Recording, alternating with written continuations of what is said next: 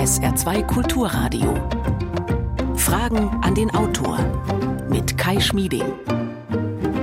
Schönen guten Morgen. Wird's besser, wird's schlimmer, fragt man sich jährlich. Leben ist immer lebensgefährlich. Der Kästner Spruch kommt mir in den Sinn bei unserem heutigen Thema, denn es geht um die hochbrisante Frage, wie wir mit Risiken und Gefahren umgehen. Zum Beispiel habe ich jetzt keine Zahlen im Kopf, wie gefährlich mein Weg hier gerade mit dem Auto ins Funkhaus war und wie hoch die Wahrscheinlichkeit äh, ist, dabei zu sterben. Am Straßenverkehr nehmen wir aber eben teil und wir nehmen das Risiko in Kauf und auch die Toten. Oder wir steigen in ein Flugzeug. Manche klettern sogar Steilwände rauf oder springen mit dem Fallschirm ab. Alles Gelernte, offenbar für den Einzelnen kalkulierbare Risiken. Corona als neue Gefahr, als neues Lebensrisiko hat uns aber alle verunsichert. Und auch nach mehr als einem Jahr Pandemie streiten wir über den richtigen Umgang mit dieser Gefahr. Einen inspirierenden Beitrag zu der Debatte haben unsere heutigen Gäste Nathalie Weidenfeld und Julian Nieder-Rümelin mit ihrem aktuellen Buch geleistet. Titel Die Realität des Risikos über den vernünftigen Umgang mit Gefahren. Herzlich willkommen Ihnen beiden heute Morgen zugeschaltet per App. Schönen guten Morgen. Hallo? Guten Morgen. Guten, guten Morgen. Morgen. Hallo, Sie sind da, ja. Ja, wir sind da. Nathalie Weidenfeld ist Kulturwissenschaftlerin und Filmwissenschaftlerin. Julian Niederrümelin lehrt Philosophie und politische Theorie an der LMU München und der Humboldt-Uni Berlin. Außerdem ist er Physiker und Staatsminister AD. Ihre Fragen an ihn gerne per Telefon oder WhatsApp 0681 65 100 oder E-Mail Fragen an den Autor mit Bindestrichen dazwischen at sr.de. Unter allen, die sich beteiligen, verlosen wir drei Exemplare des Buches. Ja, erste Frage an Sie beide. Was war denn für Sie der Auslöser, dieses Buch zu schreiben? Haben Sie den Eindruck, wir haben heute unseren Sinn für einen rationalen und moralischen Umgang mit Risiko verloren? Äh, ja, in der Tat zeigt sich an solchen neuen Herausforderungen, äh, dass wir uns schwer tun, mit ähm, Risiken umzugehen, die nicht jetzt für alle persönlich manifest sind, also sozusagen unmittelbar zu Schäden führen, sondern die allgemein viele Menschen betreffen, manche vielleicht im Umfeld, manche nicht die man nicht kennt aus vergangenen Jahren, wie zum Beispiel die Grippe, die kennt man, die kommt eben alle Jahre wieder. Äh, und da zeigt sich dann, wie schwer wir uns tun, mit Risiken rational umzugehen. Führt Angst nicht fast immer dazu, dass Menschen in Krisensituationen das kühle Abwägen von Argumenten vergessen und in einen irrationalen äh, Krisenmodus verfallen? Also der Krisenmodus hat ja irgendwann mal einen Sinn im Kampf mit dem Säbelzahntiger, aber vielleicht nicht mehr, wenn es um demokratische Vorgänge geht. Naja, ich würde sagen, es gibt äh, zwei, zwei Reaktionen äh, bei solchen Herausforderungen, die neu sind. Äh, die einen verharmlosen, das heißt, sie wollen gewissermaßen sich nicht konfrontieren äh, mit dieser Problematik und sagen, naja, das ist ja gar nichts Neues, das hatten wir doch immer schon. Solche Reaktionen gab es ja auch bei Covid-19. Das ist ja nur ein leichtes Krippchen. Das waren zum Teil auch Wissenschaftler am Anfang, aber dann waren es vor allem auch Politiker, die das gemacht haben, bis heute Bolsonaro in Brasilien. Sozusagen eine allgemeine Beruhigung, damit man sich eben nicht aufregen muss.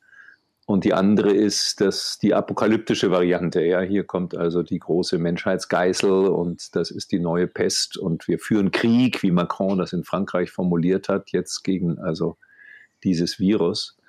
Äh, und beide Reaktionen, äh, die verständlich sind, psychologisch verständlich sind, ja, entweder man leugnet die Gefahr oder man hat übertriebene Angst, weil es eine neue Gefahr ist. Beides ist nicht ein guter Ratgeber für eine vernünftige für einen vernünftigen hm. Umgang und für eine vernünftige Pandemiebekämpfungspolitik zum Beispiel. Frau Weidenfeld, äh, das Buch ist äh, zweigeteilt. Es ist zum einen eine politische und eine philosophische Reflexion äh, über das Thema Risiko, aber es ist auch immer wieder ein Ausflug in die Filmgeschichte, in die Kulturgeschichte. Sie sind Filmwissenschaftlerin. Ähm, welche zusätzlichen neuen Erkenntnisse haben Sie sich von dieser Perspektive erhofft? Also zum einen, ähm, das ist ja das zweite Buch, das wir zusammen äh, geschrieben haben. Das erste Digitaler Humanismus ist ähnlich aufgebaut. Da beginnen die Kapitel mit Filmbeispielen, weil äh, Filme und äh, dann in der Form, also ich erzähle ja dann zentrale Szenen nach, ähm, uns besonders packen, emotional ansprechen und ganz bestimmte große ethische Themen natürlich aufgreifen. Ähm, insofern ist das äh, eine wunderbare Einlassung. Und ja, was äh, können wir von Filmen lernen? Also in der Tat, äh, Katastrophenfilme sind ja sehr beliebt und zeigen uns ja auch auf sehr eindrückliche Weise, dass, wenn man von Risiko spricht, ethische Abwägungen sofort ins Spiel kommen und diese sehr komplex sind. Mhm. Also insofern äh, kann man ruhig mehr Katastrophenfilme ansehen. Andererseits muss man auch äh, vor äh, Katastrophenfilmen vielleicht in der Form warnen, dass ähm, sie meist einhergehen. Das hat natürlich mit der Dramaturgie zu tun, mit einer starken Melodramatisierung. Da gibt es die Good Guys und die Bad Guys. Und äh, dafür muss man sich natürlich hüten, auch in, unseren, in unserer realen äh, Bekämpfung der Pandemie ähm, da geht es nicht um Good Guys und hm. Bad Guys, sondern hm. darum, dass man das Vernünftige findet. Ja, Good Guys und Bad Guys, Sie sagen es, wenn wir auf die Rhetorik jetzt gegenwärtig dieser Krise schauen, wie sie war in den letzten Wochen und Monaten, muss man auch sagen, die ist zweigeteilt. Also es war ja zwischenzeitlich kaum möglich, Maßnahmen zu kritisieren, äh, ohne sofort Querdenker genannt zu werden. Und das hatte fast auch schon was von einem neuen Klassengegensatz. Haben Sie das auch so beobachtet? Ja, absolut. Und das äh, ging schon vor einem Jahr so los. Äh, Sie haben es jetzt ausgesprochen, das finde ich wunderbar, weil vor einem Jahr konnte man nicht mal das sozusagen verbalisieren, weil man da schon wieder ähm, ja, in Verdacht geriet, irgendwann eine falsche Ecke ähm, zugehörig zu sein. Ähm, an der Rhetorik ist wirklich einiges zu bemängeln. Was mich auch äh, persönlich gestört hat, ist diese diese seltsame Puritanisierung äh, der Rhetorik. Also auf der einen Seite die Braven, die streng sind, die sich zurückhalten und auf der anderen die Lockeren, äh, die Spaß haben. Also eine völlig unpassende ähm, Einfärbung der Rhetorik. Ich meine, hier geht es ja darum, das Richtige zu finden. Mhm. Und äh, da muss man in der Tat rational bleiben. Hm. Also ich bin ja anders als mein Mann nicht unbedingt ein Mensch, der Zahlen sehr gerne hat und Statistiken liebt. Ähm, aber äh, mir blieb nichts anderes übrig. Das ist sozusagen unsere einzige Chance, rational zu bleiben und auf Zahlen zu schauen und sich nicht äh, zu emotionalisieren hm. zu lassen, sich nicht auf, auf Diskurse einzulassen, die einen ganz weit wegführen, Ecken, die. Herr Nieder-Rümelin, äh, wenn wir diese Zweiteilung äh, uns nehmen äh, und dann auch ähm, anschauen, wie die Demokratie sich bewährt hat, da habe ich eben bei Ihnen schon mal rausgehört, dass Sie sagen, dass unsere Institutionen sich nicht so richtig bewährt haben, gerade bei Corona, wie sie das vielleicht hätten tun sollen. Womit hat das zu tun? Hat das auch was damit zu tun, dass, wie Sie schreiben, dass häufig auch Kriterien gewechselt wurden und dass ähm, wenig kohärent gerade zu Beginn vorgegangen wurde? Also wenn man jetzt nur mal auf Deutschland äh, schaut und den internationalen Vergleich äh, erstmal beiseite stellt, äh, dann würde ich sagen, wir haben viel Grund, sehr unzufrieden zu sein. Auch wenn wir in der ersten Welle ziemlich gut rausgekommen sind. Das hat zum Teil mit äh, richtigem Verhalten der Regierungen, Bund und Länder zu tun, aber zum Teil auch ganz offensichtlich mit veränderten Verhaltensmustern der Menschen in Reaktion auf die schrecklichen Bilder aus Norditalien. Aber wenn man mal äh, jetzt mal überlegt, die Vorgeschichte war die, dass wir seit 2012, 13 einen detaillierten Plan vorgelegt bekommen haben vom Robert Koch Institut, der fast wie eine prophetische Vorwegnahme der Situation, die wir dann erlebt haben, 2020 äh, sich liest, äh, in dem ganz konkret, in diesem Bericht sind ganz konkrete äh, Maßnahmen äh, vorgesehen, also zum Beispiel Anschaffung von entsprechend äh, Schutzmasken, Schutzanzügen und so weiter und so weiter. Da steht da alles drin und es ist nichts, es ist nichts geschehen.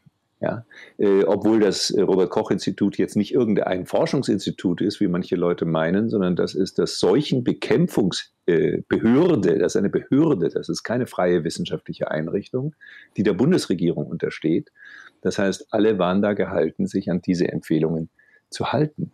Und äh, dann haben wir, als die Pandemie losging, da war es ja auch nicht ganz am Anfang. Ich meine, seit Ende Dezember äh, war diese Problematik bekannt. Da hat doch das, äh, die WHO nicht sehr klug reagiert. Taiwan hat sehr klug, sehr beherzt, sehr rasch reagiert. Südkorea ebenfalls. Wir wirkten vollkommen überrascht, als das dann nach Europa kam und haben am Anfang noch versucht, ein bisschen Containment zu machen. Das war Webasto, das war diese Autozuliefererfirma im Süden von München. Da ist das noch vermutlich ganz oder jedenfalls fast vollständig gelungen. Äh, und dann hat man bei den Ischgl-Rückkehrern zum Beispiel nicht einmal Quarantäne verhängt. Mhm. Das heißt, da hat man in ganz Europa die die Infektionsherde gewissermaßen frei installiert und hat dann die Botschaft am Anfang gehabt, wir müssen mal schauen, wie sich die Risikosituation entwickelt. Ja, um Himmels Willen, das sind Exponentialfunktionen. Da ist die Risikosituation völlig irrelevant, weil nur zu Beginn kann man diese weitere Dynamik äh, noch, noch stoppen. Das hat Taiwan vorgemacht. Die haben im einstelligen Bereich Todesfälle, obwohl sie sehr eng mit China äh, zusammenhängen, wie Sie wissen, mit der Volksrepublik China, äh, wirtschaftlich und personell. Äh, das haben wir versäumt.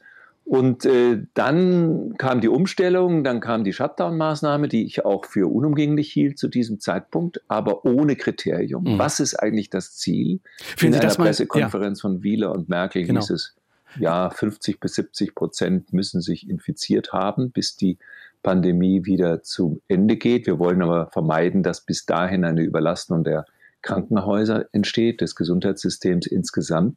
Ja, wenn man sich da mal mit Blitz, äh, Spitzenbleistift hinsetzt, da braucht man gar keinen Computer, dann sind das 400.000 Todesfälle mindestens in Deutschland. Und die Zahl äh, der Jahre, die äh, dann diese Pandemie gestreckt werden müsste, ist überhaupt nicht auszuhalten. Mhm.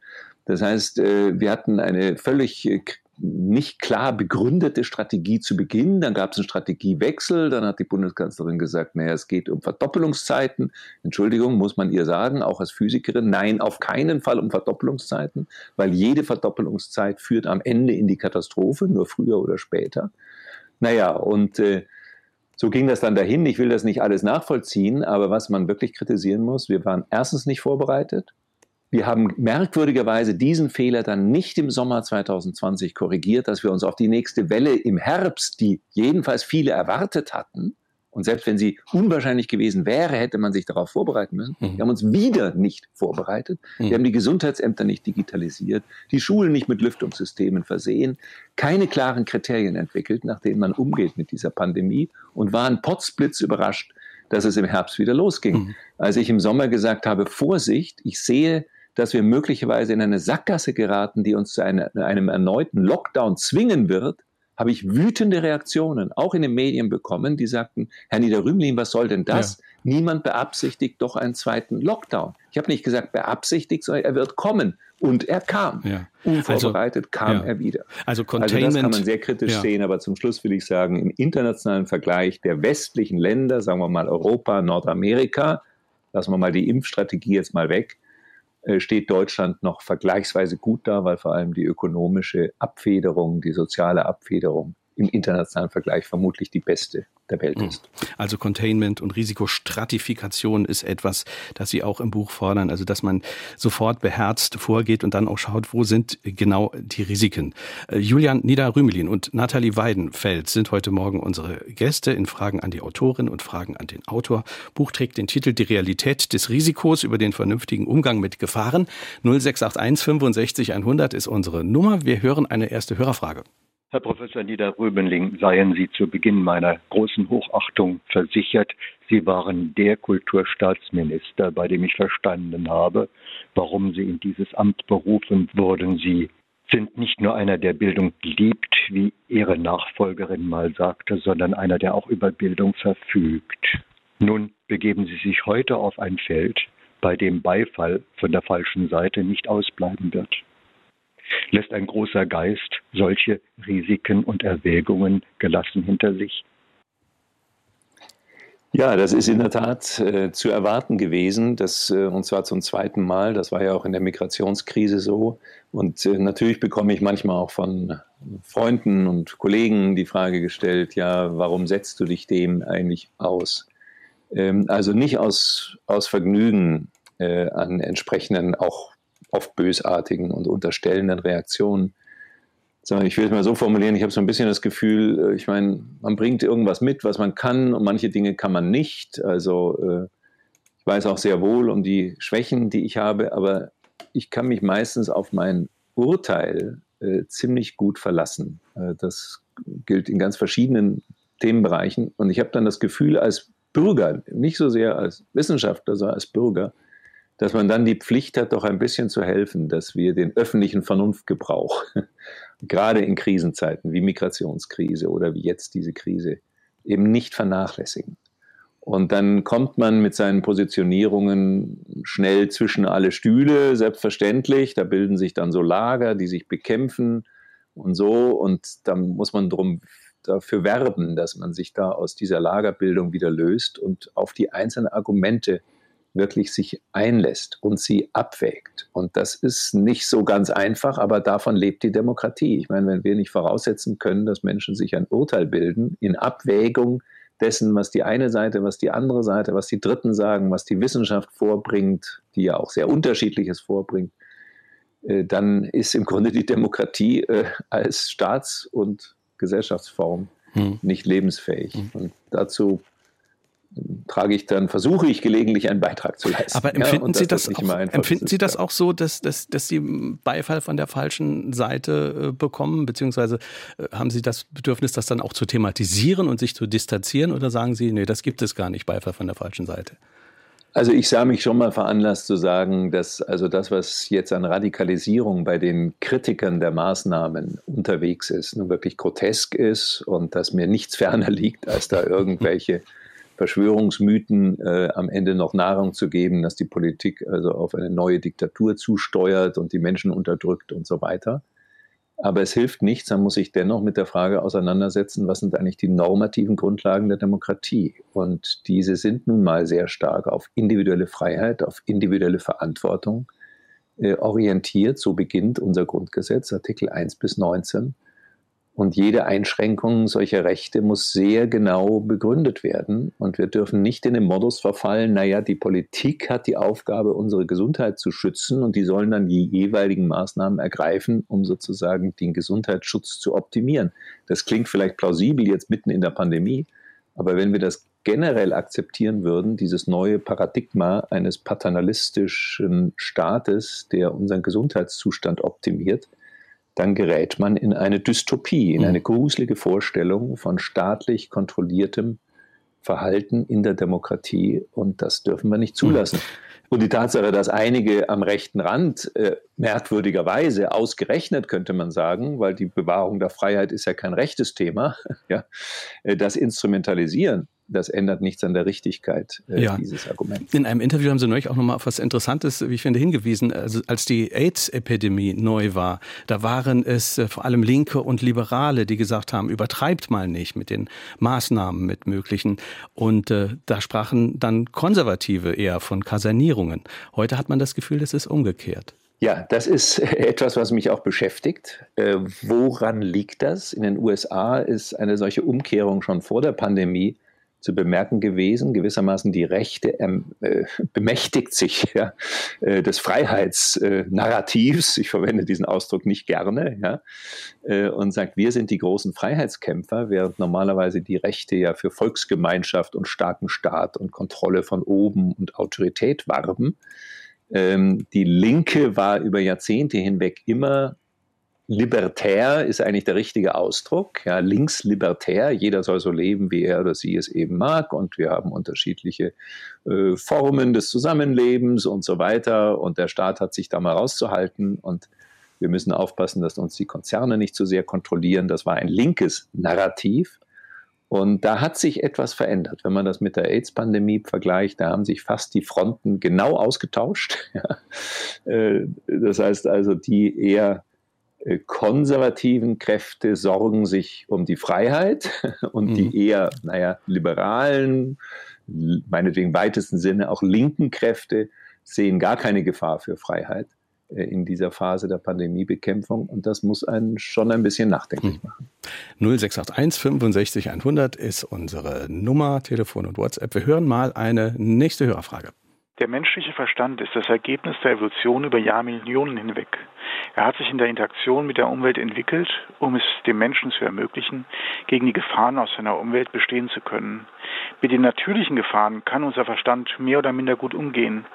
Die modernen Technologien schaffen aber Risiken, die es in der Evolutionsgeschichte des Lebens noch nie gegeben hat. Deswegen frage ich erkenntnistheoretisch, ist unser Verstand von seiner biologischen Beschaffenheit überhaupt in der Lage, diese technischen Risiken erkennen zu können und richtig einzuschätzen? Ich will ein Beispiel geben. Der Mobilfunk hat relativ strahlungsarm mit Autotelefonen in den 70er Jahren begonnen und heute stehen wir mit der Einführung von 5G kurz davor, vor, alle technischen Geräte über Mobilfunk zu vernetzen. Das führt zu einem Strahlungsanstieg, den es in der Natur nie gegeben hat. Viele Wissenschaftler warnen vor den gesundheitlichen Risiken. Sogar das EU-Parlament hat vor zehn Jahren große Gefahren für die Bevölkerung und die Volkswirtschaften gesehen, weil die arbeitende Bevölkerung davon krank werden kann. Dennoch geht die technische Entwicklung weiter. Wo sehen Sie die Grenze des menschlichen Verstandes, technische Risiken erkennen zu können? Bitte schön. Ja, ja, das ist eine sehr interessante Frage, auch erkenntnistheoretisch interessante Frage. Also in der Tat, unsere natürliche biologische Ausstattung, zu der ja auch unser Gehirn gehört. Es ist keineswegs so, dass das Gehirn etwa in der Zeit der Hochkulturen gewachsen wäre, sondern dieses war schon vor Zehntausenden von Jahren äh, in etwa ebenso leistungsfähig wie das heutige Gehirn. Ja, so schnell passen wir uns biologisch eben nicht an an Situationen. Ist sogar leicht geschrumpft in den letzten äh, Jahrzehntausenden. Ähm, das ist nicht gemacht gewissermaßen zum Umgang mit technologischen Risiken, Langfristrisiken, äh, sondern erst einmal in der Tat, wie Sie geschildert haben, sind wir ausgestattet von der Natur mit unserem auch kognitiven Apparat, um auf konkrete, manifeste Gefahren schnell zu reagieren, davonzulaufen, zuzuschlagen, eventuell uns zu verstecken, aber vor allem davonzulaufen oder zuzuschlagen, wenn Gefahren auftauchen als die zwei Grundalternativen. Das zeigt sich auch in der Physiologie, ja, entsprechende eben Aus Hormonausschüttungen, die dann stattfinden in einer solchen Situation. Und jetzt ist die Frage, wie kriegen wir Menschen das hin, dass wir uns jetzt unter wirklich veränderten Bedingungen durch technologische Entwicklung, durch den globalen Zusammenhang unserer Praxis mit neuen Gefahren rational auseinandersetzen. Äh, mein Optimismus speist sich daraus, dass das ja für alle Bereiche gilt. Unser Gehirn ist zum Beispiel auch nicht für die Verarbeitung von Texten von Natur vorbereitet. Ja. Und für die Wissenschaft, das hat es ja nie gegeben in der Evolutionsgeschichte, wir kriegen das trotzdem ganz gut hin. Aber nur mit eben einem immensen Investitionen in Bildung und einer täglichen Praxis, die alle einschließt. Es kann nicht sein, dass einige wenige Expertinnen und Experten, die Fähigkeit haben, äh, da vernünftige Urteile zu fällen und der Rest schaut einfach zu oder lehnt das ab oder so, äh, sondern wir sind ja in einer Demokratie darauf angewiesen, dass sich alle eine Meinung bilden und entsprechend auch sich beteiligen an der an der Entscheidung, die dann in einer demokratischen Gesellschaft getroffen wird, in der Auseinandersetzung mit solchen Gefahren. Mhm. Das ist eine Anstrengung. Die Biologie allein reicht da nicht aus, sondern wir müssen gewissermaßen kulturell uns transformieren, fortentwickeln. Und dass das geht, zeigt ja die Kulturgeschichte der mhm. Menschheit. Frau Weidenfeld, ja, äh, die Kulturgeschichte der Menschheit äh, zeigt es. Die, die Kultur, wenn man mal anschaut, wie sie in der Krise behandelt wurde, wurde sie ja teils gleichgesetzt mit, naja, nice to have, aber nicht so wichtig wie die Wirtschaft. Was sagt es aus über die Gesellschaft, äh, wie hier gerade mit Kultur in der Krise umgegangen wurde? Naja, das, Sie haben es ja gesagt, das sagt leider genau das aus, äh, was besonders traurig ist, weil Deutschland ja doch eine Kulturnation äh, ist und ähm, das ein, ein ganz integraler Bestandteil gewesen ist. Aber es geht natürlich noch darüber hinaus. Kultur ist ein, ein essentieller ähm, Bestandteil äh, und macht das aus, was wir sind. Ich meine, man denke an die, die Höhlenmalereien in Lascaux. Es ist ein ein, ein Bedürfnis des Menschen, sich auszudrücken, seine Erfahrungen zu verarbeiten, sich über die Kunst mitzuteilen, eine Gemeinschaft zu kreieren über kulturelle Praktiken. Ähm, das ist ähm, kein Sahnehäubchen oder keine äh, Unterhaltung, wie das unsere Bundeskanzlerin tituliert hat. Und ähm, ich denke, das ist sehr ungut und das wird auch negative Folgen haben. Also auch da, wie hat Herr Spahn gesagt, wir werden uns einander viel zu verzeihen haben. Ich denke, da bedarf es einer großen Nachaufarbeitung, ähm, dass man das wieder einholt. Also es sind nicht nur die einzelnen Künstler, die zu Recht enttäuscht sind ähm, über diesen mangelnden Stellenwert, sondern die Gesellschaft äh, als Ganze. Hm. Ähm, ich denke, da wird man sehr viel zu tun haben. Mhm. 0681 65 100 ist unsere Nummer. Wir haben äh, einige Hörerfragen. Wir hören mal eine nächste. Arte TV hat in einem Dokumentarfilm vom Beginn der Pandemie dargestellt, dass von Regierungsseite die Medien aufgefordert wurden, die Folgen der Krankheit drastisch und bedrohlich darzustellen, um den Menschen den Eindruck eines großen Krankheitsrisikos zu vermitteln. Halten Sie diese Angstmacherei in der speziellen Situation für vertretbar? Also, ob das nun Angstmacherei ist, äh, müssen wir natürlich nochmal genau uns anschauen. Aber ich halte generell die These, dass umso mehr die Menschen Angst haben, umso vernünftiger reagieren sie auf solche Gefahren für falsch. Ähm, es äh, stimmt zwar, dass, da hat man vorher schon drüber gesprochen, dass die Angst ist gewissermaßen äh, als emotionale Reaktion auf Gefahren oder die Wahrnehmung von Gefahren ist ein, wie sagen, biologisches Erbe. Äh, das hat sicher auch seinen Sinn gehabt, gerade um eben bestimmte physiologische Reaktionen hervorzurufen, die uns dann dazu äh, äh, befähigen, eben uns entsprechend physisch zur Wehr zu setzen. Aber bei solchen sehr abstrakten, sehr umfassenden Gefahren, wie wir sie jetzt erlebt haben, ist dieser unmittelbare Angstaffekt äh, eher schädlich. Mhm. Ich glaube, äh, das kann mal vorübergehend äh, gute Reaktionen nach sich ziehen. Äh, das haben wir möglicherweise in der ersten Welle gesehen. Die Leute haben so einen Schreck bekommen durch die Fernsehbilder, dass sie wahrscheinlich äh, zu großen Zahlen zu Hause geblieben sind, wo sie sonst eben sich getroffen hätten und dieses und jenes noch gemacht hätten. Anders sind eigentlich die Statistiken, die Sie heute noch auf der RKI-Seite finden, nicht zu erklären, weil nämlich dieser berühmte Reproduktionsfaktor R schon vor dem Shutdown abstürzt ja, und bleibt dann während des Shutdowns niedrig, knapp unter 1 und geht nach Ende des Shutdowns dann auch nicht, wie viele Experten erwartet haben, wieder nach oben, sondern bleibt dann erstmal monatelang unten. Also eine sehr merkwürdige Situation und das deutet darauf hin, dass die Leute zumindest am Anfang aus Angst dann das Gewünschte getan haben. Mhm. Das will ich durchaus anerkennen. Aber zur gleichen Zeit verdeckt diese sozusagen Angstreaktion äh, die größeren Zusammenhänge. Mhm. Und äh, wenn zum Beispiel jetzt durch Maßnahmen, vor allem im globalen Süden, äh, Nahrungsmittelketten unterbrochen werden, die Malaria-Bekämpfung nicht mehr funktioniert äh, und dort also massive, dramatische Nebenschäden entstehen, die man dann nicht mehr wahrnimmt, weil man nur fokussiert ist auf eine einzige Herausforderung. Oder nehmen wir den Anstieg äh, von Depressionen bei Jugendlichen, der offenbar ziemlich stark sein muss, wie eine Psychotherapeutin übrigens aus dem Saarland äh, Frau Professorin äh, Michael, ne, heißt sie Tanja Michael, ähm, dargelegt hat, äh, dann äh, ist das auch Teil des gesamten Spektrums. Mhm. Und zum Gesamtspektrum gehört eben auch, dass wir zum Beispiel, wenn wir nicht zu Vorsorgeuntersuchungen gehen oder wenn wir äh, Herzinsuffizienzen nicht weiter beachten, wenn sie auftreten, dass das hochgefährlich sein kann. Viele Mediziner befürchten, dass es ein, wie man soll, soll man sagen, so eine Art äh, Folgewirkung, die über Jahre sich hinziehen kann, erhöhter Krebstodesfälle und, äh, und Herzinfarkte äh, durch mangelnde Vorsorgeuntersuchungen während der Krise. Das hm. alles gehört zum Gesamtspektrum dazu. Ja. Äh, und äh, das kann reine Angstorientierung eben unterbinden. Ja. Die Leute wollen sich dann nicht mehr rational auseinandersetzen. Jetzt hat die Hörerin eben gesagt, äh, es habe sowas wie Aufforderungen gegeben an die Journalisten, möglichst dramatisierend zu berichten. Dafür habe ich jetzt bislang ähm, wenig Belege gesehen, dass es solche Aufforderungen gab. Vielleicht auch nochmal Frage an die Filmwissenschaftlerin und Medienwissenschaftlerin. Wie haben Sie denn die mediale Darstellung ähm, dieser Krise empfunden in den letzten Monaten?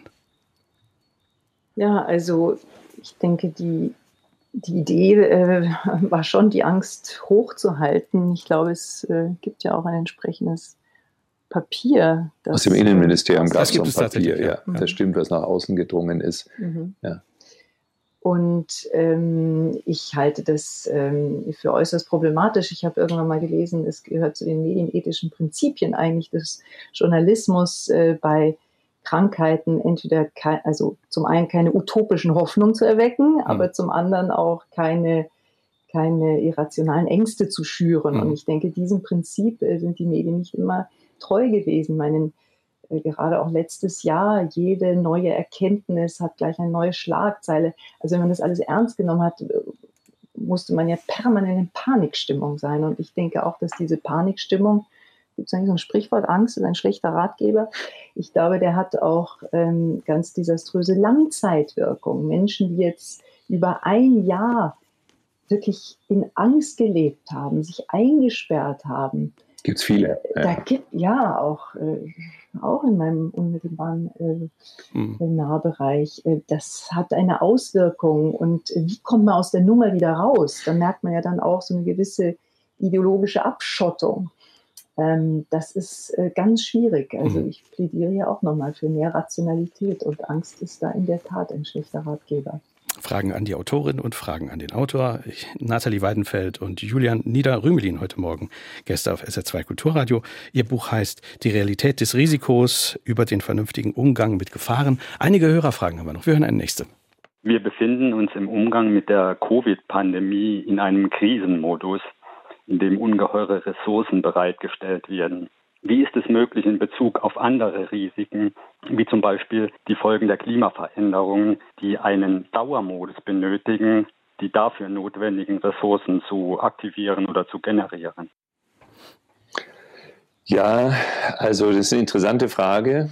Ähm, es, ähm, möglicherweise befinden wir uns an einem Art äh, Epochenwechsel der sozusagen zwei Einschnitte hat, nämlich einmal 2009 die große Weltfinanzkrise und jetzt nochmal 2019, 2021 die Covid-19-Krise.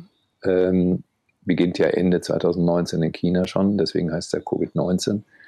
Ähm, dass diese Doppelkrise, glaube ich, wird zu einer veränderten Rolle staatlichen Handelns führen. Also die, um es ganz platt zu formulieren, die über mehrere Jahrzehnte dominierende in vielen Ländern der Welt dominierende und die politische Agenda sehr stark prägende Ideologie des Neoliberalismus geht wohl jetzt endgültig zu Ende. Sie hätte eigentlich schon vor zehn Jahren zu Ende gehen müssen, aber das war nicht so. Äh, das Spiel ging gewissermaßen relativ munter weiter.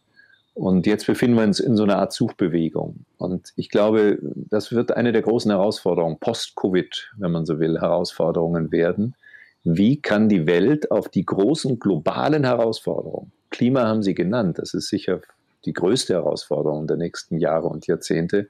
Aber Artensterben, äh, Ressourcenverbrauch, äh, die zum Teil steigende Armut, absolute Armut in äh, großen Teilen der Welt, auch jetzt durch Covid-19, Maßnahmen nochmal verstärkt. Ja, manche sagen, das ist ein Rückfall um 30 Jahre, 30 Jahre Armutsbekämpfung. Und da geht es um eine Milliarde Menschen, die äh, unterernährt sind und viele von ihnen sterben oder nicht arbeiten können wegen Unterernährung. Äh, 30 Jahre sind wieder jetzt vernichtet worden innerhalb von einem Jahr. Also das sind riesige Herausforderungen und wenn wir das in den alten Modus, nämlich jeder Staat werkelt so vor sich hin und auf internationaler Ebene haben wir mühsame Verhandlungsprozesse, die am Ende meistens nicht zu tragfähigen Ergebnissen führen. Wenn sie zu Ergebnissen führen, lassen sie sich nicht durchsetzen.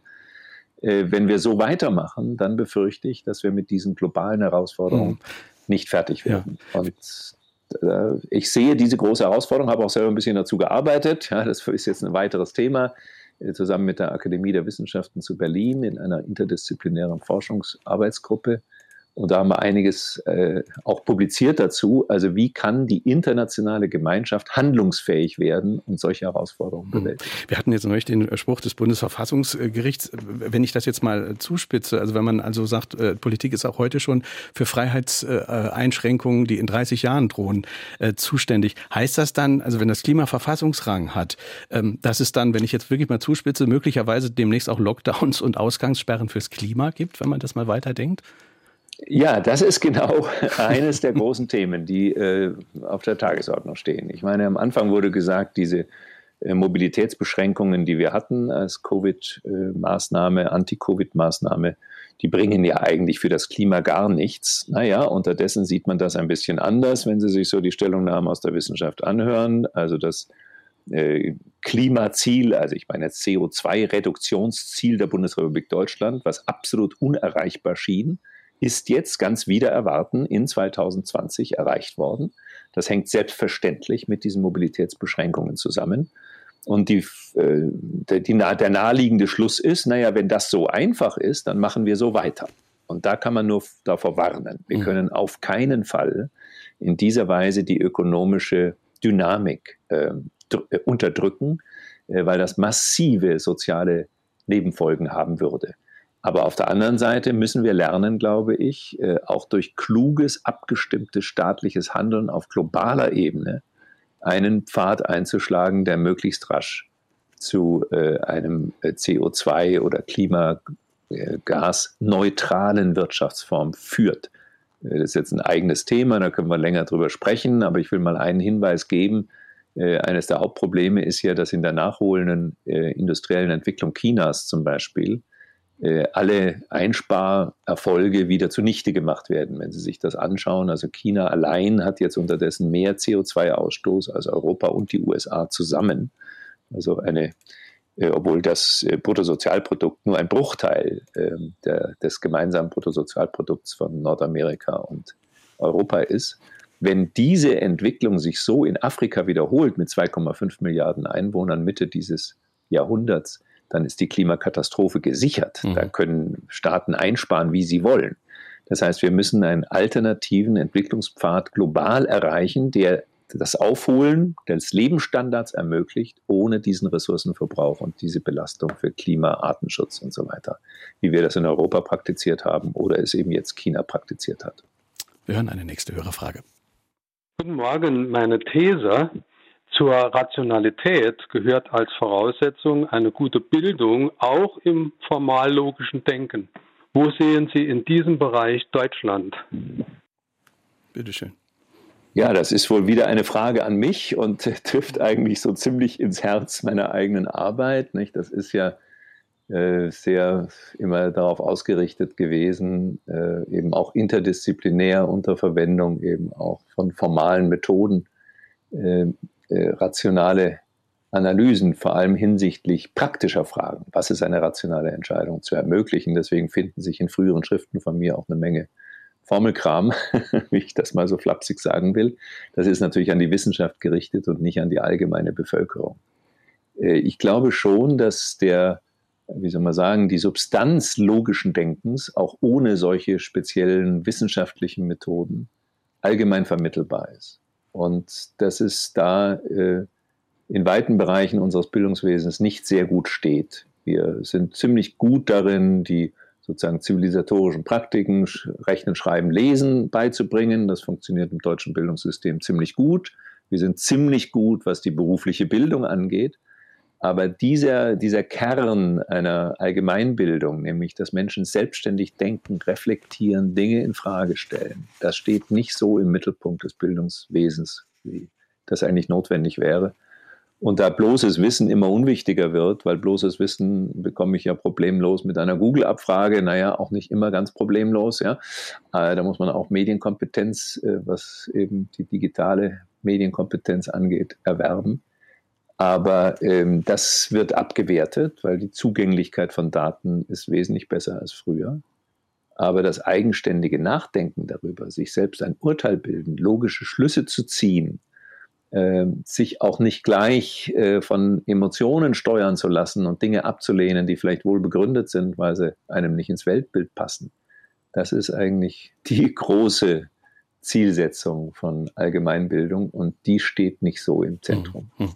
Frau Weidenfeld, Sie haben sich für dieses Buch ja einige äh, Filme vorgenommen, haben sie analysiert und äh, haben sie zitiert für das Buch, ähm, diesen Filmwissenschaftlerin. Haben Sie denn ähm, bei einem bestimmten Film, vielleicht bei einem dystopischen Film, mal das Gefühl gehabt, der wirft nun ein ganz besonderes Licht auch auf die gegenwärtige Krisensituation? Gibt es da einen Film, der Sie, für Sie besonders heraussticht? Hm. Also ich hoffe nicht, dass er besonders heraussticht. Es war ja eben die Rede davon, äh, ob äh, der Umgang mit dem Risiko, die Verhängung von Lockdowns, der staatliche Eingriff, um die Volksgesundheit zu sichern, möglicherweise in so eine Gesundheitsdiktatur äh, führt. Also das Wort ist jetzt nicht gefallen, das ist ja auch so ein besetztes Wort, was äh, nicht ungefährlich ist. Äh, und so einen Film gibt es natürlich, ein ganz grauenhafter Film eigentlich, auch in ästhetischer Hinsicht von Bambrilla, Demolition Man, also wirklich fürchterlich, aber ganz interessant, weil da wird also dieses Szenario ausgespielt, ja, was wäre denn, wenn eine Gesellschaft im Jahre, ich weiß nicht, 2030 oder was das äh, ist, ähm, so ausgerichtet ist, dass ein Diktator äh, diese Sorge um die Volksgesundheit so weit ernst nimmt, dass alles, das äh, ungesund ist, verboten wird. Also rotes Fleisch, ähm, Sex, äh, Zigaretten. Fluchen, Zigaretten und so weiter und so weiter. Und das ist natürlich eine absolut äh, dystopische, unheimliche, gruselige Gesellschaft. Ähm, also ich hoffe mal, dass wir nicht in diese äh, Richtung abdriften. Aber es ist ähm, interessant sozusagen als Argument, als Gedankenspiel. Ja? Mhm. Was wäre denn, wenn man den Schutz der Gesundheit absolut nimmt? Was passiert denn dann? Ja? Zu solchen Gedankenexperimenten äh, ähm, können Filme wunderbar dienen. Hm. Jetzt weiß ich nicht, wann ist Demolition Man entstanden. Es ist ja so, dass gerade Science-Fiction-Filme äh, weniger über die Zukunft ja manchmal erzählen, als über die gerade herrschenden konkreten Ängste der Gegenwart. Ja, ja, also Science-Fiction-Filme ähm, behandeln ganz besondererweise wirklich ganz existenzielle äh, Fragestellungen. Wer bin ich? Woher komme ich? Wo gehe ich hin? Also das sind wirklich die großen Dramen, die großen Opern unserer Zeit, in dem all diese Dinge ähm, verhandelt werden. Und insofern ist es kein ähm, Zufall, mhm. dass da auch sehr viel Science Fiction in dem Film eine Rolle spielt. Also es geht gar nicht so sehr um die Zukunft, sondern um die Gegenwart der Kultur. Ne? Das, ja, ja, klar. Ja, darauf will ich hinaus. Ja, Fragen äh, hm. beschäftigen wir uns jetzt und dann transponieren wir das sozusagen in ein Setting, äh, wo wir das gedanklich mal ausspielen können. Ja, was wäre wenn? Das ist diese Prämisse. Was wäre wenn? Mhm. Das ist eine ganz interessante Sache. Wir hören eine nächste Frage. Professor Gigerenzer hält es für einen Irrglauben zu meinen, dass die Gefährlichkeit einer Situation umso besser einschätzen kann, je mehr Parameter man kennt und in die Überlegungen mit einbezieht. Er hält vielmehr wenige Faustregeln für deutlich effektiver. Sind die Autoren auch dieser Meinung und falls ja, welche Faustregeln würden Sie bei der Pandemie anwenden? Ja, das ist eine interessante Frage. In der Tat, ich bin im Austausch mit Gerd Gigerenzer. Wir haben auch mal zusammen eine kleine Tagung gemacht und wir kennen uns auch persönlich. Und es gibt äh, über weite Strecken der Risikoanalyse sehr große Übereinstimmung. Zum Beispiel hat er ja äh, oder von ihm angeleitet wurde ja untersucht, wie zum Beispiel auch ärztliche Praxis von einer Rationalität des Risikos geprägt ist oder eben auch nicht. Und die empirischen Studien, die dazu gemacht wurden bei vielen Hausärztinnen und Hausärzten, sind erstmal niederschmetternd, nämlich also eine völlige Fehleinschätzung zum Beispiel von bestimmten Vorsorgeuntersuchungen, also PSA, äh, Tests zum Beispiel bei Prostata oder eben auch Brustkrebsvorsorgeuntersuchungen. Da, da werden dann die statistischen Angaben, die die Ärzte haben, äh, fehlinterpretiert. Und zwar systematisch fehlinterpretiert. Und das führt dann auch zu falschen Empfehlungen an die Patientinnen und Patienten. Also das äh, ist ganz wunderbar. Und äh, Gerd Gigerenzer hat auch äh, vollständig recht darin, dass er skeptisch ist gegenüber der Vorstellung, dass wir im Alltagsleben oder auch, davon spricht er jetzt nicht, aber ich vermute, dem würde er auch zustimmen, bei politischen Entscheidungen jeweils größere Rechenvorgänge vornehmen können und äh, das also im Detail optimieren können und plädiert dann für, nennen wir es mal so, für Faustregeln, im Englischen Rules of Thumb, ja, also äh, Faustregeln oder eben auch Heuristiken, das ist dann der etwas anspruchsvollere Begriff, den Gigerenzer und diese Denkschule verwenden. Äh, und jetzt an der Stelle ist der Dissens, weil ähm, natürlich müssen wir wieder beurteilen, unter welchen Bedingungen sind diese Heuristiken gut. Dass die Heuristiken eine wichtige Rolle spielen, da sind wir völlig d'accord und anders geht es gar nicht. Aber äh, wann sind sie gut? Naja, und um das wieder zu beurteilen, brauche ich dann doch wieder Entscheidungstheorie, Spieltheorie mhm. ähm, äh, und die, das Instrumentarium eben der Statistik.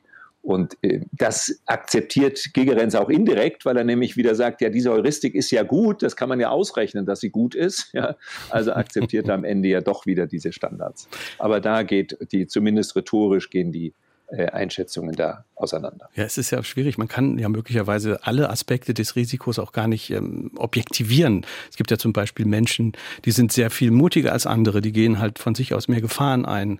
Und das hilft ja der Gesellschaft auch. Also wenn Menschen dann zum Beispiel sich in der Feuerwehr engagieren. Das hat ja auch einen Sinn.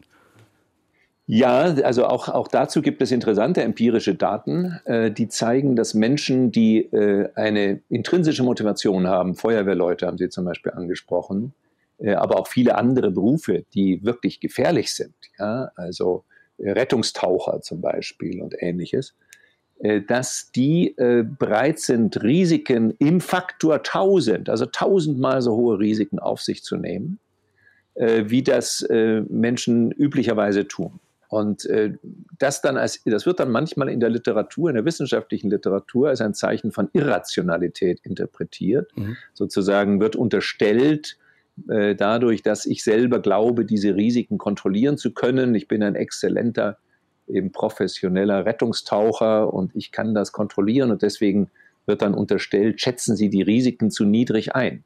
Das ist aber gar nicht zwingend dieser Schluss, sondern viel plausibler ist es in meinen Augen, dass diese Menschen sagen, ähm, ich gehe diese Risiken bewusst ein. Ich habe meine Gründe dafür. Ich will Menschen retten. Es gibt ja sogar Einzelne, das nennen wir dann vielleicht Helden, die ihr Leben opfern, um das Leben anderer zu retten. Auch das gibt es. Die sind mhm. nicht irrational, sondern die sind intrinsisch, ethisch motiviert. Und generell gilt, äh, es macht einen Riesenunterschied aus, ob jemand anderes mir ein Risiko auferlegt. Da kann ich immer Nein sagen. Ich will das nicht. Im Prinzip ja, habe ich ein Vetorecht. Oder ob ich über mich verfüge.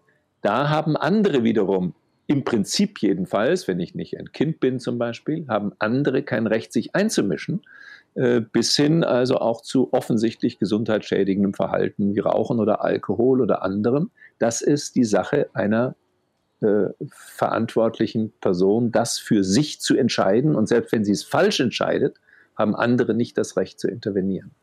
Eine nächste Frage. Ich wollte die Autoren fragen, ob die, äh, die, diese Risikofreudigkeit eine Frage des Alters ist oder ob das auch eventuell in den Genen liegt. Ähm, ich denke mal beides. also ähm, eine interessante Unterscheidung ist ja auch die Frage ähm, der Vorsicht und äh, der Ängstlichkeit was man ja häufig verwechselt. Also man kann ja auch ähm, grundsätzlich ein vorsichtiger Mensch sein, aber was nicht heißt, dass man prädisponiert ist, ängstlich zu sein. Das ist also auch eine ganz interessante Unterscheidung, die vielleicht in der Hinsicht noch interessanter ist als die Fragen nach äh, genetischen Einflüssen und altersspezifischen Einflüssen. Also ich habe jetzt die die Statistiken jetzt nicht im Kopf. Ich bin ja nicht der, im Gegensatz zu meinem Mann, der Statistenexperte, aber ich weiß, ich, wir haben ja Kinder, darunter auch einen Jungen, dass man sich um Jungen auf jeden Fall ein bisschen mehr Sorgen machen muss als Mutter, weil die äh, erfahrungsgemäß doch mehr Risiken eingehen. Hm. Sie, Sie schlüsseln im Buch ja äh, auf, dass es bei der Wahrnehmung von äh, Risiken ähm, immer Verzerrungen äh, gibt. Also es gibt bestimmte Muster der Irrationalität, wenn ich es mal sagen will, wenn es um Risiken geht. Mhm. Also Paradoxien des Risikos. Vielleicht können Sie einige von denen, einige prägnante uns mal umschreiben. Ja, das ist interessant. Das ist auch sehr genau empirisch untersucht. Das ist also nicht jetzt irgendwie ein zufälliges Phänomen jetzt in der Covid-19-Krise, sondern das ist generell äh, ist das auffällig. Also ähm, es ist so, dass konzentrierte Risiken, äh, die werden sehr viel stärker beachtet. Also äh, wenn zum Beispiel Unfälle stattfinden mit sehr vielen Todesfällen, dann wird das viel mehr Beachtung finden. Wenn ein Unfall mit vielen Todesfällen äh, auftritt, ist das natürlich äh, auffälliger, als wenn viele Unfälle mit jeweils wenigen Todesfällen, die aber in der Summe mehr sind, äh, vorkommen. Ja? Ähm, sodass also äh, wir dazu neigen, äh, verteilte Risiken, diffuse Risiken, die sozusagen viele betreffen und an allen möglichen Enden und Ecken auftreten, tendenziell zu unterschätzen und konzentrierte Risiken äh, zu überschätzen. Dann gibt es auch dieses Phänomen, dass wir Risiken, die nahe Zukunft, denken Sie an Klima nochmal, zu äh, auftreten werden, also wo Gefahren in naher Zukunft erwartet werden, dass wir uns da sehr viel stärker dagegen zur Wehr setzen als Risiken, die in größerem zeitlichen Abstand erst manifest werden. Und das führt auch wieder zu einer sozusagen Irrationalität, nämlich dass wir dann zu einem frühen Zeitpunkt, Klima ist ein gutes Beispiel, zu dem man noch mit relativ niedrigen äh, Kosten das Risiko eindämmen kann, nichts tun um dann später konfrontiert zu sein mit fast nicht mehr bewältigbaren oder vielleicht nicht mehr bewältigbaren Kosten, äh, um diese Risiken in den Griff zu bekommen. Neuartigkeit spielt eine wichtige Rolle. Also äh, es war ja jetzt auch in der Pandemiekrise geradezu verboten, ich sage es jetzt mal ein bisschen mit Ironie, äh, Vergleiche mit der Grippe zu ziehen. Äh, das war aber in meinen Augen und ist ganz falsch. Wir werden damit nochmal konfrontiert werden. Vergleiche heißt ja nicht gleichsetzen, um Himmels Willen, das darf man doch nicht verwechseln. Also man kann das unterdessen ganz gut quantifizieren. Also die Letalität im Sinne von wie viele Menschen, die sich infizieren, sterben äh, von Covid-19 liegt so in etwa sechs, vielleicht acht, vielleicht nur viermal so hoch äh, wie die Letalität im Sinne von Infection Fatality Rate, also Infizierten äh, bezogen, äh, als die Grippe. Also wenn nichts geschieht. Äh, aber dann muss man äh, eben schauen, äh, die, die, Risiken von einer Grippe sind hoch. Wir hatten zum Teil Grippewellen mit 20.000 Toten in Deutschland. Wir haben keine Shutdowns und Lockdowns verhängt. Wir haben keine täglichen Inzidenzen in den Zeitungen nachlesen können und so weiter. Und wenn wir dann schauen, wie die Statistik ist, und die Statistik ist extrem. Bei unter 35-Jährigen ist die Todesrate im Sinne von Infection Fatality Rate bei Covid-19 sehr, sehr niedrig, viel, viel niedriger als bei der Grippe in der Gesamtbevölkerung sowieso, aber wahrscheinlich auch als bei der Grippe in dieser Bevölkerungsgruppe. Also 0,003 Prozent nach einer großen Studie Ende des letzten Jahres. Und das geht dann aber hoch. Also 45-Jährige bis 55-Jährige haben schon ein 70-faches Risiko. Mhm. Ähm, und 65 bis 75-Jährige haben ein 700-faches Risiko. 700-faches Risiko, muss man sich mal klar machen. Und noch ältere da, ältere, da geht das dann auf 2000 oder 7000 hoch. Das heißt aber im Umkehrschluss, wenn diese Menschen geschützt sind und sie werden jetzt durch Impfungen zunehmend geschützt, die älteste Gruppe ist schon fast durchgängig geschützt, dann sinkt die Letalität von Covid-19 dramatisch ab. Ja, kann ja nicht anders sein. Äh, natürlich mit einem zeitlichen Verzögerungseffekt, weil die Menschen, die jetzt sterben, sich ja infiziert haben vor sechs Wochen oder wie auch immer. Und dann wird der Zeitpunkt kommen, wo die Letalität von Covid-19 unter die Letalität einer mhm. Grippe sinkt. Das ja. kann schon Ende Juni ja. der Fall sein. Und dann können wir nicht einfach so weitermachen und sagen, wir haben Covid-19 noch nicht besiegt. Wir machen mit den Lockdown-Maßnahmen jetzt bis Ende des Jahres weiter, bis wir Herdenimmunität haben. Dann müssten wir nämlich ähnlich vorgehen bei einer Grippe. Ja, der Virologe Kekulé hat es, glaube ich, mal so formuliert, ähm, dass es schön wäre, wenn also dieses Virus von, von einem Raubtier zu einem, ja, zu einem Haustier werden könnte. Genau. Dass man ja. einiger, mit dem man eben umgehen kann, das auch seine Gefahren mit sich bringt, aber mit dem man umgehen kann. Wir haben noch Zeit für eine Hörerfrage, die wollen wir mal einspielen jetzt. Ich bin der Meinung, die Lebensgefährlichkeit des Lebens ist seine Natur und der Teufel steckt oft im Detail. Wird ein Risiko minimiert, tut sich schon das nächste auf. Deshalb ist Sicherheit in allen Bereichen nichts als Illusion, auch wenn die Menschen dieses Gefühl lieben. Ja, dem würde ich schon zustimmen. Die Risiken hängen. Ich, wir haben ja vorher einige Aspekte genannt, also zum Beispiel, dass jetzt Herzinfarkte und auch mittelfristig Krebstodesfälle zunehmen werden durch Bekämpfungsmaßnahmen. Äh, durch die Ängstlichkeit der Menschen dann in Praxen oder in die Kliniken zu gehen, wenn sie Probleme haben. Und es gibt viele weitere Nebenschäden, zum Beispiel ein Anstieg der Arbeitslosigkeit führt zu mehr Suiziden. Ähm, das ist äh, ganz gut äh, belegt. Also auch das wird noch eine Rolle spielen, je nachdem, wie die wirtschaftlich-soziale Entwicklung danach ist. Also Risiken hängen miteinander zusammen. Deswegen plädieren wir ja in diesem Buch massiv dafür, nicht die Risiken einer Art zu isolieren. Und man muss sie im Zusammenhang, in den Kontext anderer Risiken stellen, die meistens miteinander verbunden sind, da haben Sie völlig recht. Daraus allerdings dann den Schluss zu ziehen, was immer man tut, das Risiko bleibt in der Summe immer gleich hoch, das wäre ein Druckschluss. Hm. Das ist Ihnen wahrscheinlich auch hm. bewusst. Bis 9.59 Uhr haben wir noch Zeit, Frau Weidenfeld. Ähm, vielleicht zum, zum Schluss an, an, Sie die Frage äh, aus Ihrer Beschäftigung mit den Filmen. Haben Sie da äh, auch ein Beispiel gefunden? Film ist ja auch immer ein Möglichkeitsraum. Etwas, das uns Trost äh, und vielleicht auch Hoffnung und Optimismus spendet zum Schluss, wie wir künftig mit Risiken umgehen und mit Krisen? Oh je. ähm, ja, also es ist eher immer so als eine Warnung zu verstehen. Ich meine, eine der Paradoxien unseres Umgangs ist auch äh, dieses Phänomen, dass äh, wir lieber Schaden minimieren, wenn er mal da ist, anstatt Risiken zu minimieren, die wir aber jetzt nicht unmittelbar vor uns sehen. Und äh, an dieser Stelle greift ja der Film The Day After Tomorrow an, dieser Film, der in der unmittelbaren Zukunft steht, in der die Umweltkatastrophe äh, rasch einsetzt, aber noch eine Zeit vorhanden sind, in der die Politiker ja auf die Wissenschaft hören könnten, es aber nicht tun. Also äh, sozusagen ex negativo äh, lieber rechtzeitig äh, sich die Risiken anschauen, entsprechend handeln und äh, in diesem Fall der menschlichen Natur muss man leider sagen, misstrauen, die, wie wir ja gesagt haben, mit der Biologie nicht ganz so gut ausgestattet hm. ist, auf diese modernen Risiken zu reagieren. Das also der Hinweis zum Schluss. Ich danke Ihnen ganz herzlich. Frau Weidenfeld und Herr Nieder-Rümelin, schöne Grüße nach München. Vielen Dank für das Gespräch. Dankeschön. Ja, danke Diskussion hat Spaß gemacht. Ja, danke. Die Realität des Risikos über den vernünftigen Umgang mit Gefahren. 224 Seiten kosten 24 Euro. Jeweils ein Exemplar geht an Stefan Kiefer aus Saarbrücken, Gudrun Rosa aus Neunkirchen und äh, an Margret Frei aus Bexbach. Kommende Woche ist unser Gast in Fragen an die Autorin Julia Friedrichs. Ihr Buch trägt den Titel Working Class, geht kurz äh, gesagt darin um all die Menschen, Menschen, die täglich zur Arbeit fahren und dann merken, dass es doch nicht reicht. Die Autorin stellt fest, die Mehrheit in diesem Land besitzt kaum Kapital, kein Vermögen, doch sich Wohlstand aus eigener Kraft zu erarbeiten, ist schwieriger geworden, insbesondere für die, die heute unter 45 sind. Die Hälfte von ihnen fürchtet, im Alter arm zu sein. Das analysiert sie, aber sie sagt auch, wie man Auswege findet. Ich bin Kai Schmieding, danke ganz herzlich fürs Zuhören, schönen Sonntag, tschüss, bis bald.